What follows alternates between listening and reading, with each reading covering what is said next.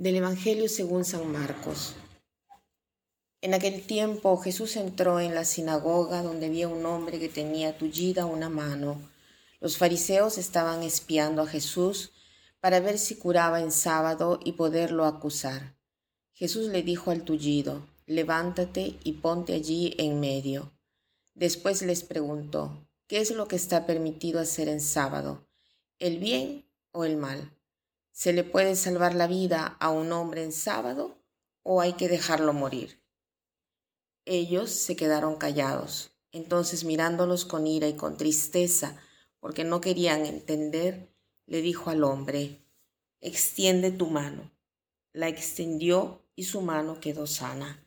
Entonces se fueron los fariseos y comenzaron a hacer planes con los del partido de Herodes para matar a Jesús. Jesús entra en la sinagoga y ahí encuentra a un hombre con la mano paralizada.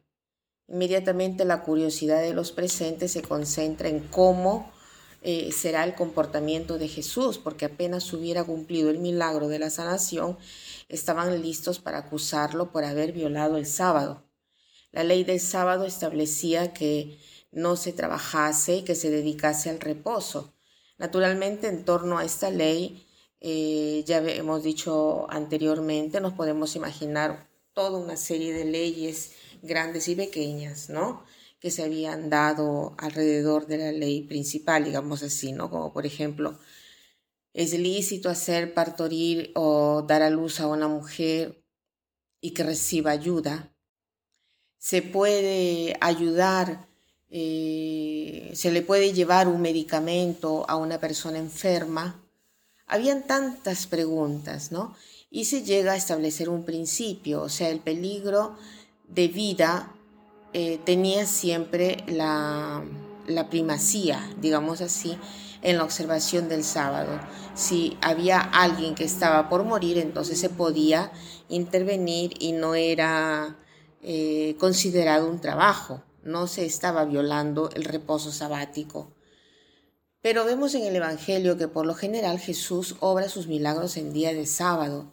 Parece que lo hiciera a propósito, ¿no? ¿Cómo es así? Porque en el tiempo de Jesús habían diversas leyes, habían cláusulas que regulaban el reposo sabático. Entonces, esto hacía que la obediencia a la ley fuera muy pesada. Y Jesús quiere librarnos de este peso de todo esto, ¿no? No quiere que existan tantas leyes y leyes que al final oprimían y que tantas veces los hacía ir contra el precepto del amor. Por lo tanto, antes de hacer el milagro, Jesús hace una pregunta, ¿no? Dice, ¿es lícito hacer del bien el sábado o hacer el mal, salvar una vida o matarla? Y la respuesta sería evidente. Jesús extiende el principio eh, farisaico, que es la de salvar una vida, como más importante, como aquella del sábado, incluso a acciones no indispensables para ese día. Esto eh, nos quiere dar a entender que cuando un hombre no hace lo posible, esto ya es hacerle daño. ¿no? Digamos, es la idea que está detrás de esta afirmación de Jesús. Jesús pregunta, ¿es lícito hacer del bien o del mal? Salvar una vida o matarla.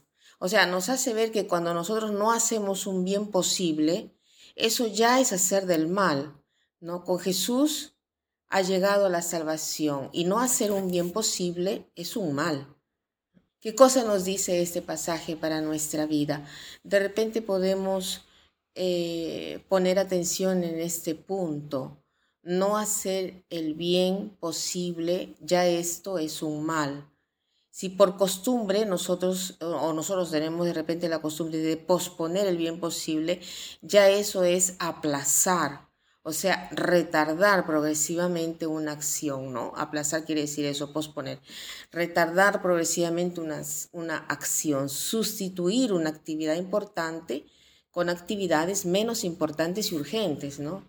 Ay, no, ahorita no tengo ganas, no, lo hago después, seguramente voy a sentirme mejor después, ahorita mm, no lo sé. O sea, ya eso es este posponer, ¿no? Y, y, y aplazar y aplazar y al, final no lo hacemos. A veces por el miedo nosotros caminamos de brazo con el posponer o el aplazar, por el miedo de la, del triunfo, del suceso, de enfrentar una misión, una tarea. Pero posponer una decisión es esta ya una decisión que tiene consecuencias no positivas. Posponer no resuelve el problema, al contrario, lo complica. Y para superar este problema, digamos que se necesitan hacer tres cosas o dar tres pasos, ¿no? El primero es ser conscientes. Sin esto no se hace nada. Debo ser consciente que estoy posponiendo. Segundo, me hago una lista de ventajas que obtendría si obro a su debido tiempo. Y en tercer lugar, comienzo por alguna parte, no importa por dónde, si por la cabeza o por los pies, basta solamente que nosotros iniciemos, ¿no? Entonces preguntémonos el día de hoy, ¿soy consciente que yo pospongo? El propósito concreto podría ser el siguiente, si hay algo que estoy posponiendo, quiero inmediatamente ¿no? aplicarlo a mi obrar e iniciar. Y para terminar, quiero citar esta frase que dice así, el posponer es la tumba de la oportunidad. El posponer es la tumba de la oportunidad. Que pasen un buen día.